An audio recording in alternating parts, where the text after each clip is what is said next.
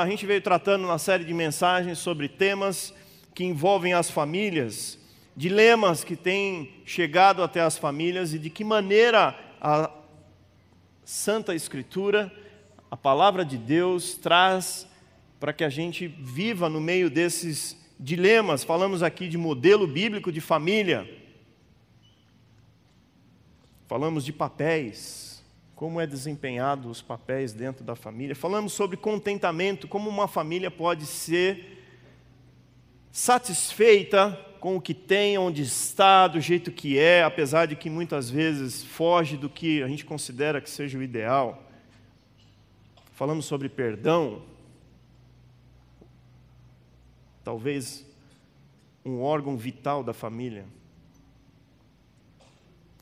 Em todas essas mensagens, a Bíblia trouxe a direção para aquilo que Deus deseja que a família caminhe, que a família creia, que a família entenda e que a família viva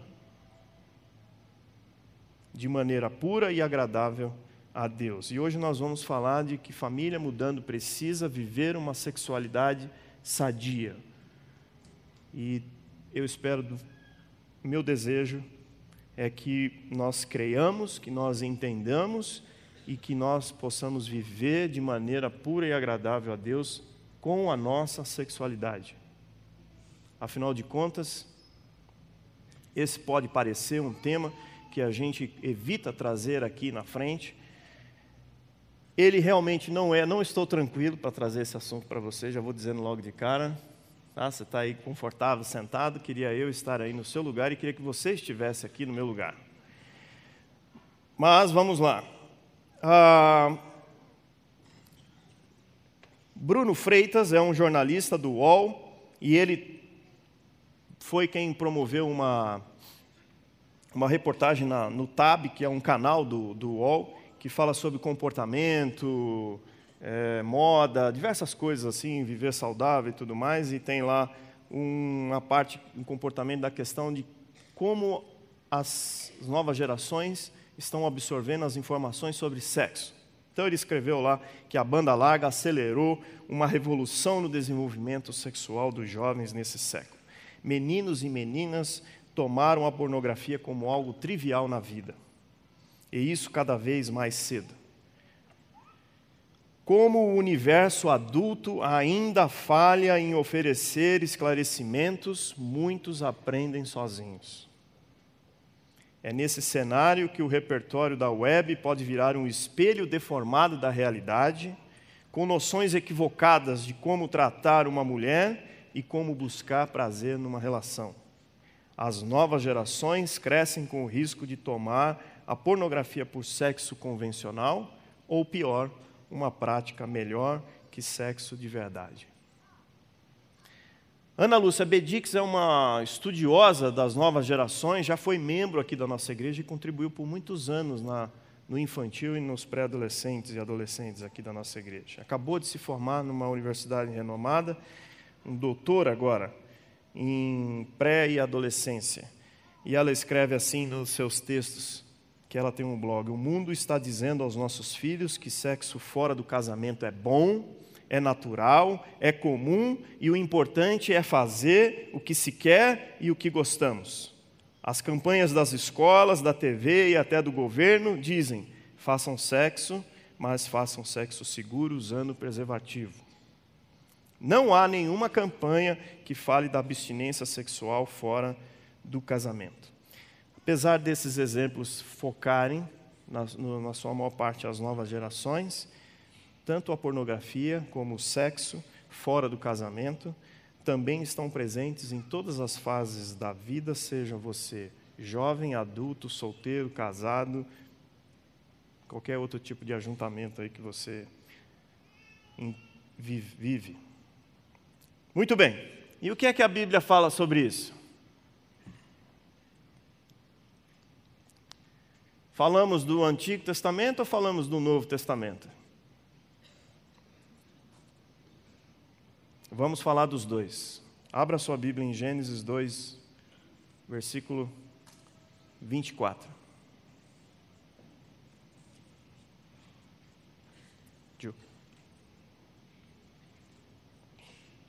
Obrigado. Gênesis 2, versículo 21 a 24.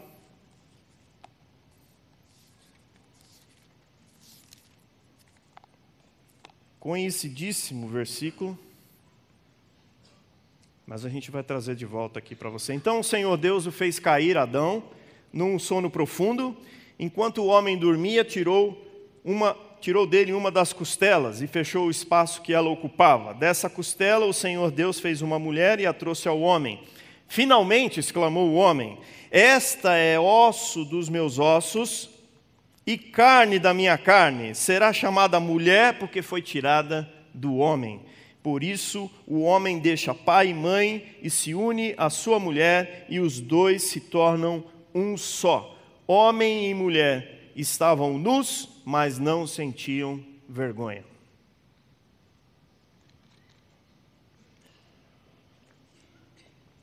Ah,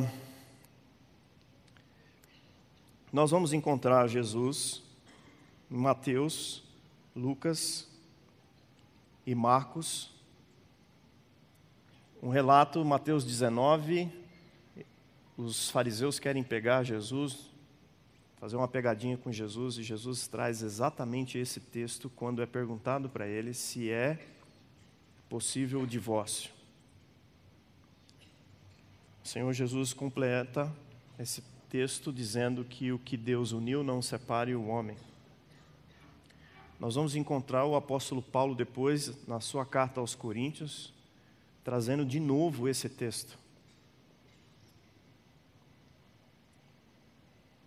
Pedindo para que a gente, nós vamos ler daqui a pouco, fuja da imoralidade, pois quando nós, nosso corpo é do Senhor, o homem não pode se juntar à prostituta, pois vai ser um só com ela e não é com ela que está reservado ser um só. Ah, esse é o padrão de Deus para que uma família viva a sua sexualidade de forma sadia. Foi isso que Deus planejou. Foi isso que Deus não só planejou, mas colocou em ação. Deu certo ok? Deu certo, porque final de Gênesis 2 para o início de Gênesis capítulo 3, a gente lê como se fossem algumas horas, como se fossem alguns dias, mas vai saber se não teve bastante tempo. Afinal de contas, o homem olhou para Adão olhou para Eva e falou assim: "Caramba, bicho, e não é que ficou bom esse negócio? Melhor que a zebra?" Melhor que a girafa, melhor que qualquer outro bicho. Isso daí é eu.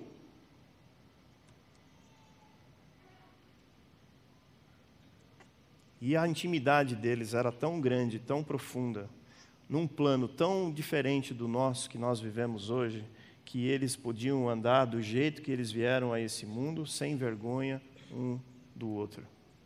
E não era só porque as suas sua genitália estava exposta. Aqui a gente fica muito preso nisso. Eles podiam ser quem eles eram, do jeito que eles eram, do jeito que eles pensavam, do jeito que eles faziam. Adão dava nome para os bichos, cuidava, e Eva devia fazer outras, e eles se completavam.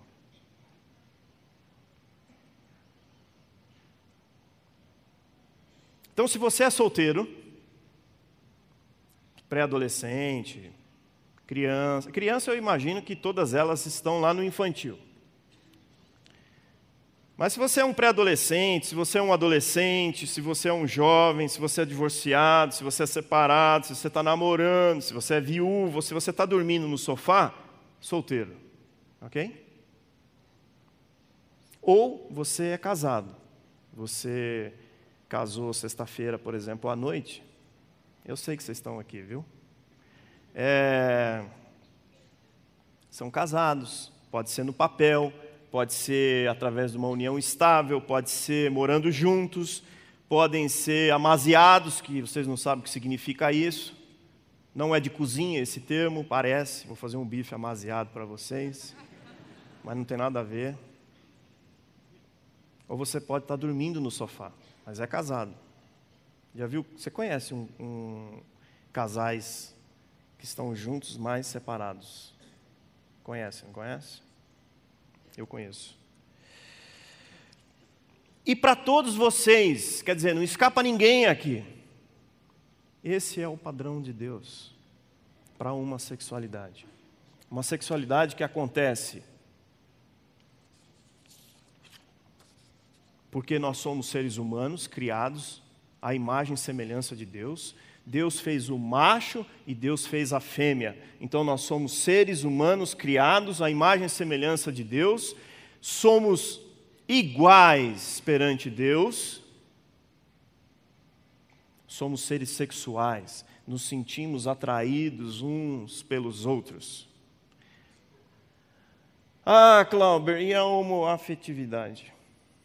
Homoafetividade, Romanos capítulo 1 diz que porque Gênesis 3 entrou logo em seguida em ação. O homem se depravou de tal maneira e virou as costas para Deus que Deus os entregou a paixões. Mas não é esse o padrão de Deus.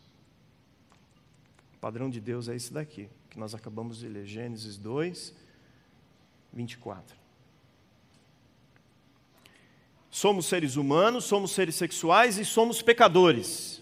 Aqui nessa frase, todos, todos, inclusive os homoafetivos, eles entram na mesma jogada, não tem diferença. Somos pecadores. Somos depravados sexualmente falando. Quem aqui nunca teve um pensamento lascivo a respeito do outro sexo? Ou talvez do mesmo sexo? que atire a primeira pedra. Somos pecadores, porque Gênesis 3 vem logo em seguida, onde o homem e a mulher juntos, esse negócio de que a mulher foi lá e pegou a, a, a fruta, ela pegou realmente, mas Adão, como um bom marido obediente, estava do lado, dizendo: Sim, senhora, passa aí que eu mordo aqui. Juntos, tomaram a decisão de juntos uma só carne, querer ser igual a Deus, ser conhecedor do bem e do mal. E então o pecado entrou e nós carregamos essa natureza em nossos corpos hoje, em 2019, todos somos pecadores, mas a grande maioria de nós aqui hoje, de manhã, quer ser também ou é já cristão, somos cristãos, somos filhos de Deus pelo sacrifício do Senhor Jesus Cristo na cruz. Ele nos fez herdeiros ao derramar o sangue dele. E quando nós cremos no sacrifício, quando nós entendemos o que significou o sacrifício, e quando nós vivemos segundo o sacrifício, nós somos cristãos, pequenos cristos. E agora há um outro alimento para as nossas vidas: fé. O justo agora vai viver pela fé e a fé é a resposta humana à divina revelação e a crença na palavra de Deus como palavra de Deus para eu e vocês hoje, nessa manhã. E o justo que vive pela fé, ele aceita os padrões de Deus e toma um compromisso fiel, corajoso de morrer e levar esses padrões até o último dia da sua vida. Não precisa dizer amém, porque eu sei que isso é difícil.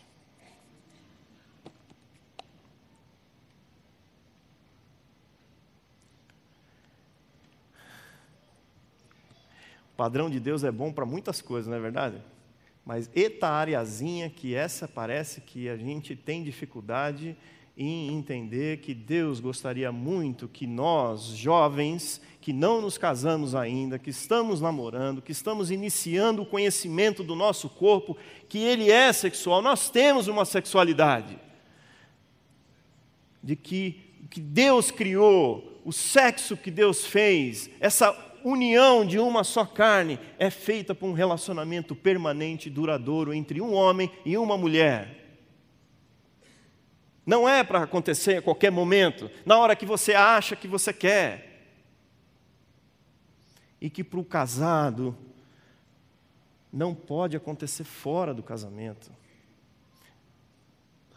E tem um, um, uma, uma questão hoje que é a que chegou perto da gente, está perto demais, perto demais, demais, demais, que é a questão do sexo virtual. Nós estamos falando aqui de pornografia, nós estamos falando aqui de masturbação. Uma não anda separada da outra. A igreja não fala nada de masturbação. A turma acha que masturbação é pecado. Aí vem os outros e falam assim: mas a Bíblia não tem um versículo que fala de masturbação, então está liberado, vamos embora. Beleza. E pior que ela não fala mesmo. Não tem. Nenhum texto. Com a palavra. Com talvez algum significado próximo disso. Pornografia, então? Já tinha.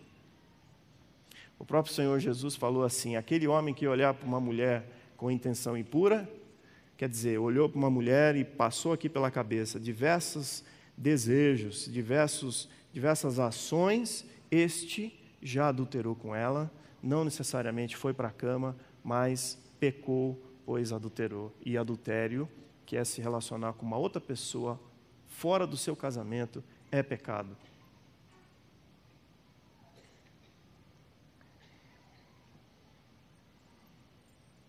A palavra de Paulo, abra comigo 1 Coríntios, capítulo 6. Agora vamos para o Novo Testamento, está vendo? A turma do Novo Testamento ficou contente agora. Oba!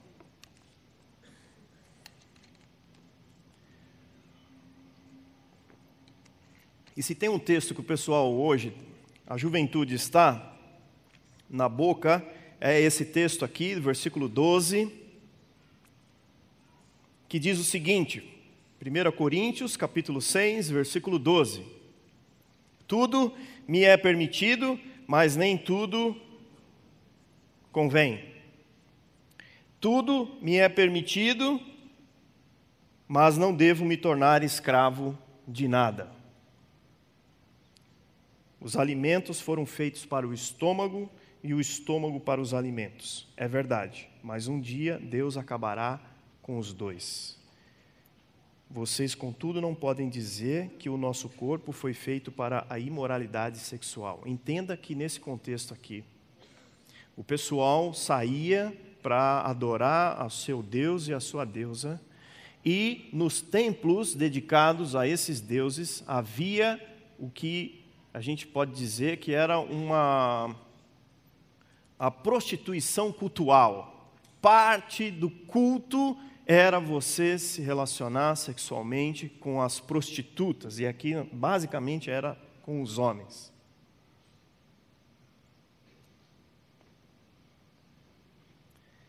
Que cultão, né? É isso que Paulo está dizendo aqui. Para os cristãos. O padrão de Deus é para todo mundo, mas os cristãos é o que deveriam melhor aceitar.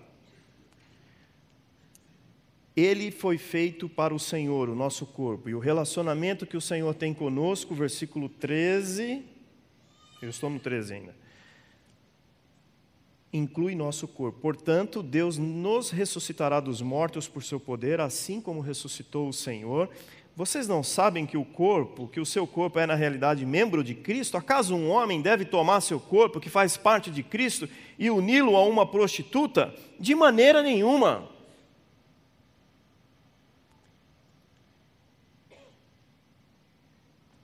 Quando nós olhamos um outro ser humano através das telas, e nós buscamos prazer através das outras telas, não há toque nenhum, mas nós estamos nos deitando com prostitutas e prostitutos.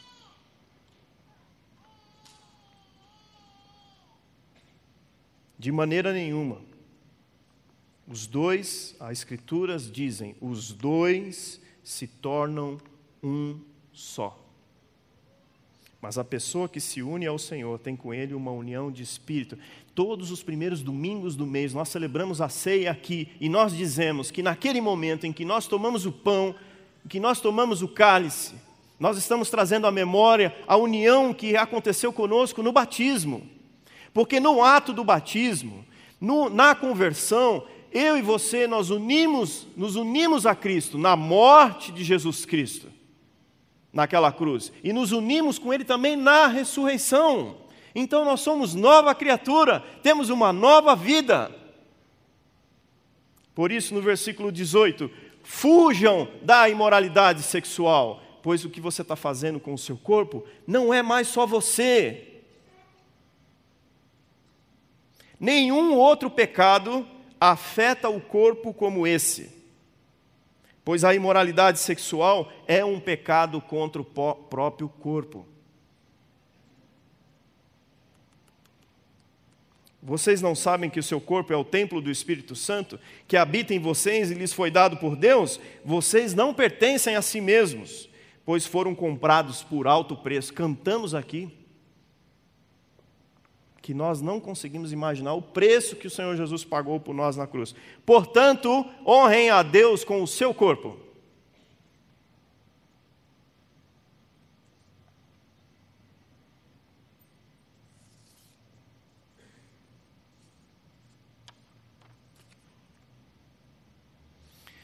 Muito bem. Ah, eu preciso dizer que a palavra de Paulo para nós é que a relação sexual é tão cheia de significado eterno que deveria sempre ser reservada para o casamento.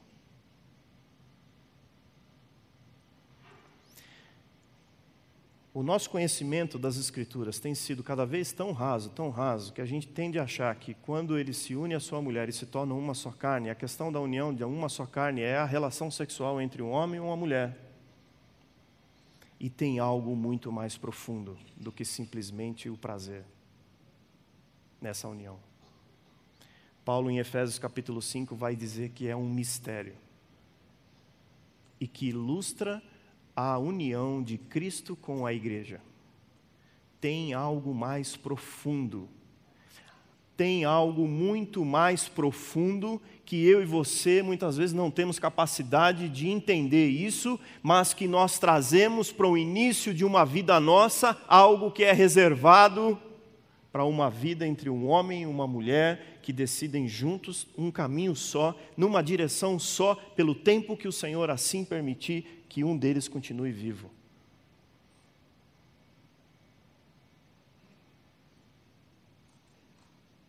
O que é que a gente faz com o sexo fora do casamento?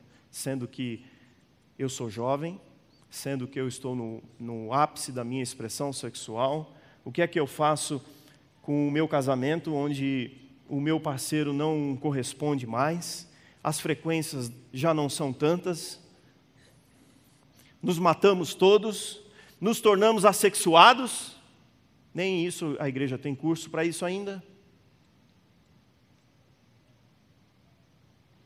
Viramos monges, invadimos os mosteiros e nos entregamos ao celibato de perto aberto, dizendo: Senhor Jesus, o Senhor conseguiu, eu consigo também.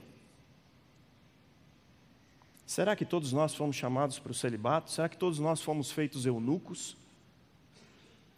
Será que todos, a todos nós foi dado esse dom? Não. Nossa sexualidade foi dada por Deus. Nossa sexualidade, ela é real, ela existe.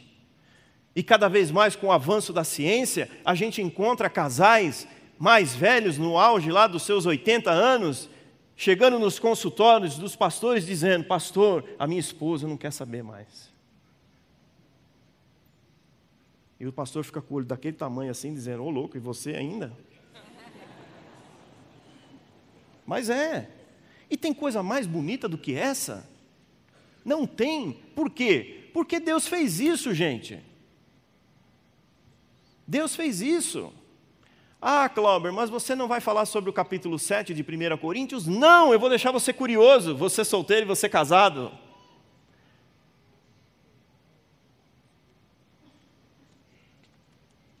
Como a gente faz então?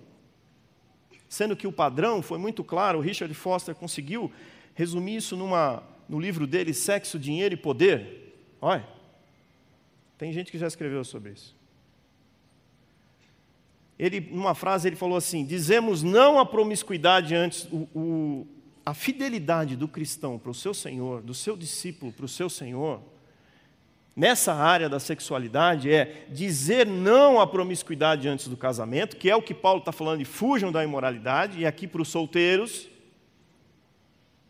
e ao adultério depois dele, aos casados.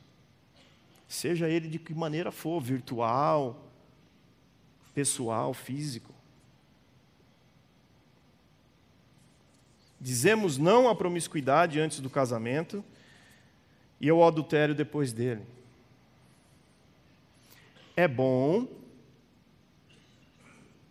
é bom e é bom, mas tem que ser com aquele que Deus tem reservado para você caminhar uma vida inteira.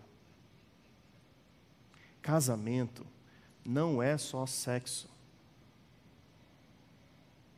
Juventude não é só sexo, como nos anos 60, o Renato me lembrou bem, os anos 60 pregou isso e trouxe isso na plena expressão de que é isso que traz prazer: sexo, drogas e rock and roll. Uau, gosto de rock and roll e de sexo também.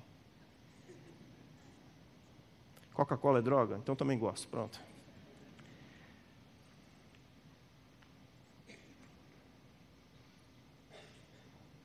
Conheço aqui na igreja homens que abriram mão de boa parte da sua vida porque o cônjuge, a esposa, ficou doente.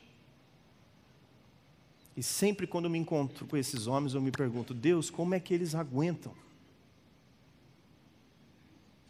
Eles são pura expressão de que sexo não é essencial e tem e o mundo ensina de forma errada a você jovem, a você mulher, homem e mulher,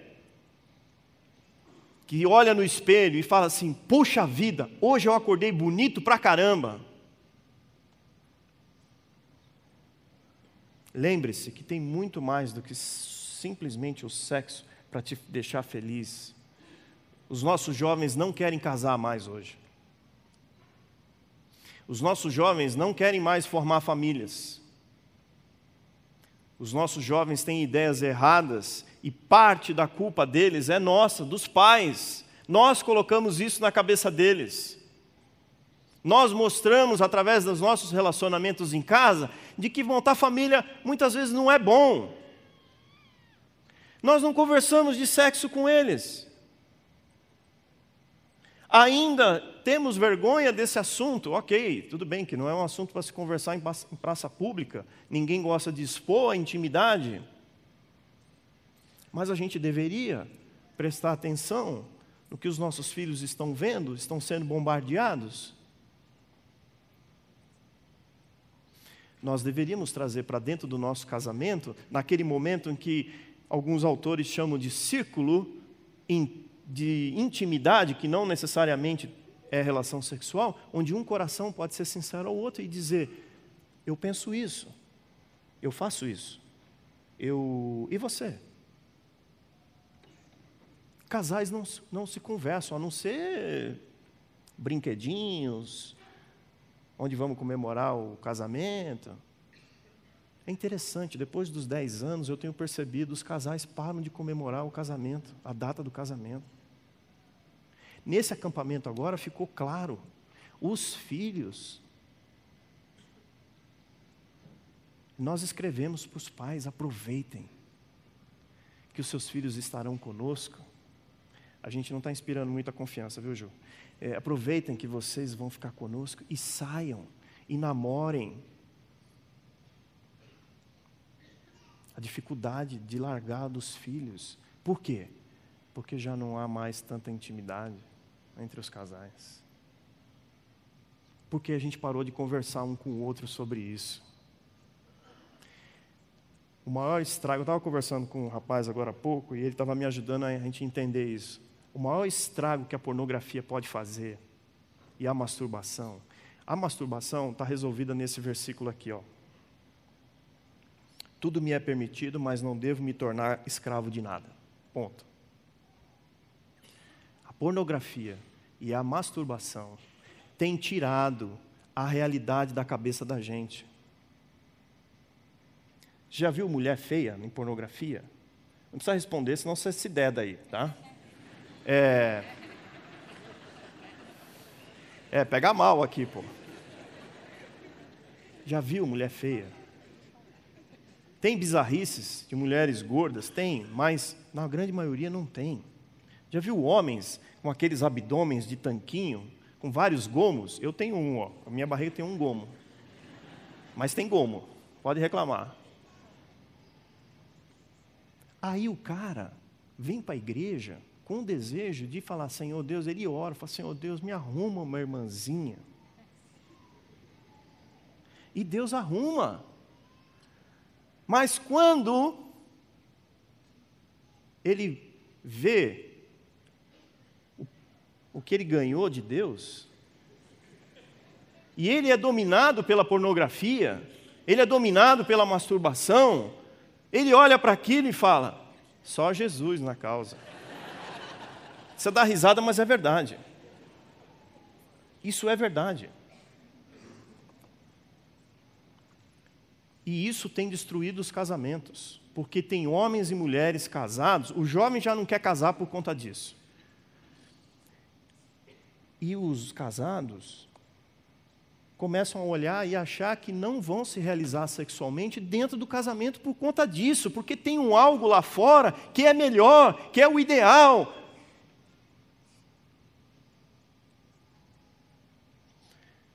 Mas nós deixamos de lado os padrões que Deus estabeleceu para uma sexualidade sadia. E nós precisamos resgatar. A igreja nunca vai ser perfeita nessa área também. E é aqui que a gente precisa se dar as mãos uns para os outros e reconhecer e confessar os nossos pecados. Se a gente não fizer isso daqui, nós vamos fazer com quem? Com os nossos amigos, com as nossas amigas? Que muitas vezes colocam a gente contra a parede. Esse rapaz que eu estava conversando aqui agora trouxe um exemplo, que ele falou que certa vez ele ouviu o pastor Ari Veloso entrar num avião e tinha uma, uma delegação brasileira lá dentro. E ele saiu panfletando todos os jogadores. Era o jeito do Ari. E um determinado jogador, ao receber o folheto, falou assim: Ah, vocês são aqueles crentes que não fazem sexo antes do casamento? E ele respondeu assim: É verdade. Eu tenho uma mulher só para mim. Eu tenho uma mulher só para mim. Qual é o conceito lá fora?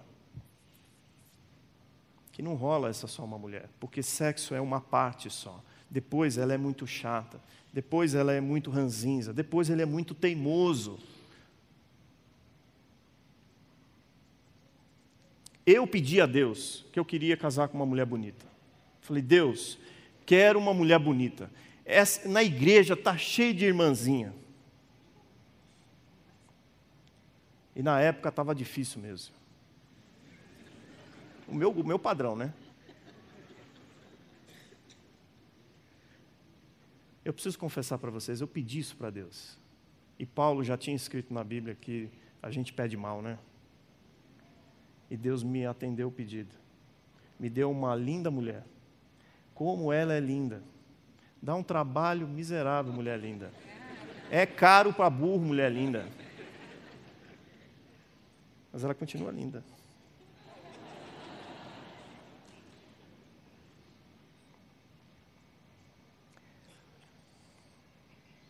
Mas há alguns anos atrás, quando fui convidado a fazer parte do presbitério da igreja,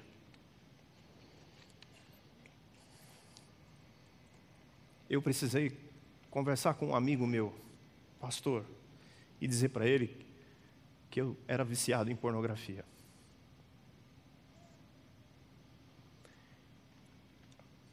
E se já não fosse difícil dizer para ele, ele vira para mim e fala: vai lá e conta para sua esposa agora.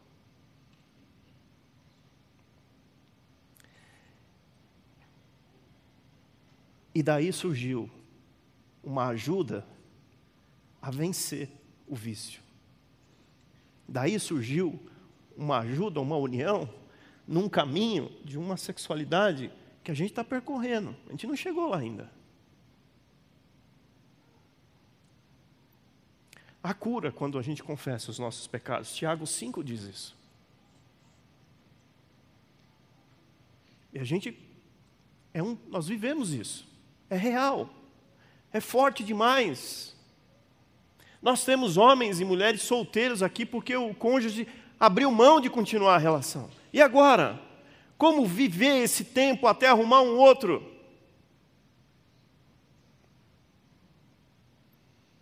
E o jovem que é bonito, o jovem que é tem um,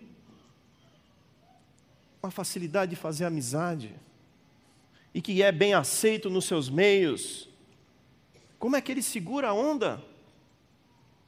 A dizer: esse corpo aqui vai ser dedicado para aquele ou para aquela que o Senhor assim preparar.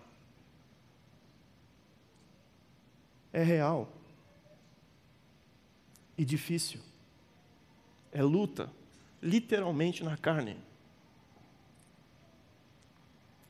Quando nós confessamos os nossos pecados uns aos outros, a gente não carrega mais sozinho. A gente divide a nossa carga. E o Senhor Jesus aparece na jogada. Porque para aquela mulher que foi pega em adultério,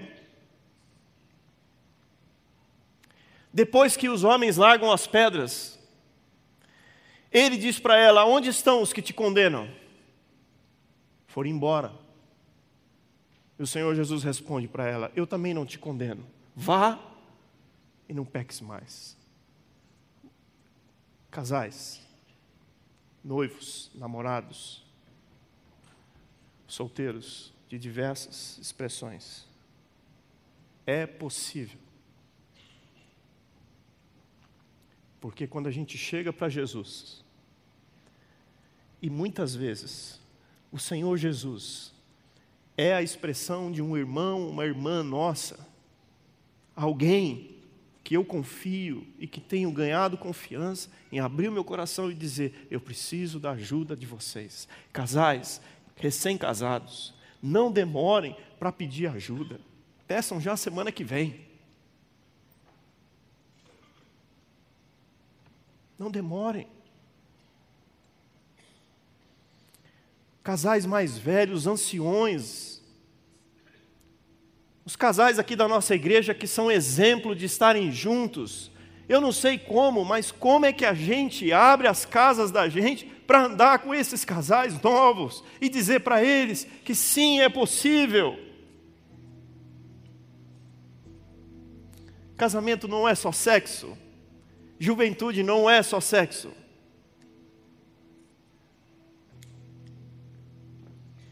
mas começa muitas vezes essa caminhada na confissão. Abaixa a sua cabeça para a gente orar. Mas eu queria que você orasse, porque você sabe melhor do que eu como é que anda a sua vida nessa área.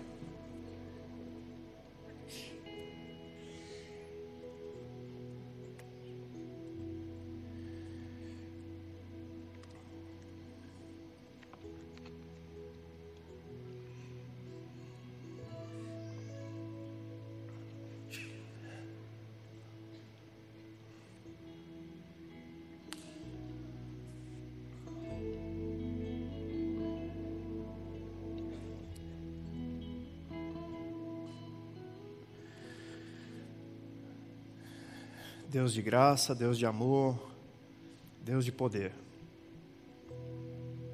Somos gratos pela maneira como o Senhor nos criou. Somos expressão Sua, Deus.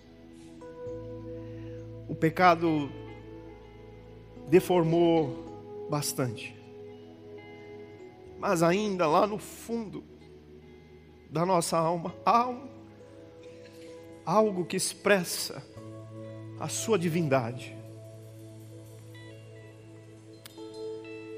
Hoje, Pai, é dia da gente entrar pela porta que é Jesus Cristo.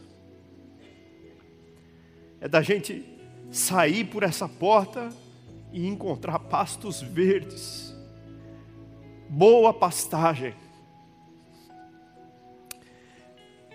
Permita, Deus, que todos nós, sejamos jovens ou adultos, possamos passar por essa porta hoje, dar as mãos, encontrar bons pastos e viver uma vida plena e satisfeita, porque o Senhor Jesus é a porta, é o nosso Senhor e não nos condena, nos convida todos os dias: vá e não peques mais.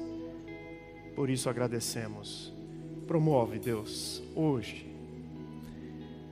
a passagem pela porta que é Jesus Cristo. No nome santo do Senhor Jesus. Amém. Temos uma oportunidade que é de abrirmos caminho para conversas saudáveis e honestas você está paquerando alguém e vai pedir em namoro, prepare esse momento, mas desde já, comece sendo transparente. Você está namorando, é um bom momento de sentar juntos e, e perguntar para vocês onde é que está o casamento. O casamento tem que estar lá no fim do namoro. Vocês estão casados, noivos, na boca do casamento, ou faltam alguns tempos. Não demora muito, não. Mas conversem bastante sobre isso. De que maneira vocês querem se expressar sexualmente? Como viver essa uma só carne? Solteiros, por algum motivo a separação chegou. Você não é um mutante, você é um homem uma mulher criada por Deus. Deus ama vocês e deu a sexualidade para vocês. Ajoelhe-se perante o Senhor e entregue seu coração a Ele e diga para Ele: Deus, como eu posso continuar honrando ao Senhor com o meu corpo? Pode ser que a masturbação resolva a parte sexual, mas não permita que ela se torne escravo da sua vida. Casados, há um sexo dentro dos nossos casamentos que a gente ainda não alcançou. Estou pedindo para você orar antes, mas convide Deus a fazer parte dessa área sua. Convide a sua esposa, convide o seu esposo. Sentem na mesa, abram o coração, digam o que vocês pensam, o que vocês querem, o que vocês estão achando disso tudo.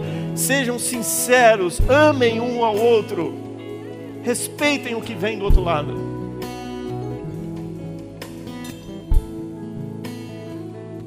Confesse a sua, o seu pecado busque se engajar num grupo aqui na igreja para confessar o seu pecado. Pequenos grupos servem para isso também.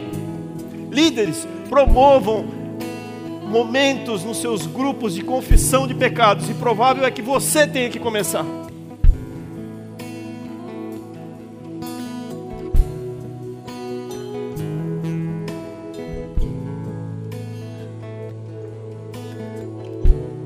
Que o amor de Deus, nosso Pai a graça do Senhor Jesus Cristo, a consolação do Espírito Santo, seja com cada um de vocês, nessa área em particular hoje, hoje, amanhã e todo sempre. Amém.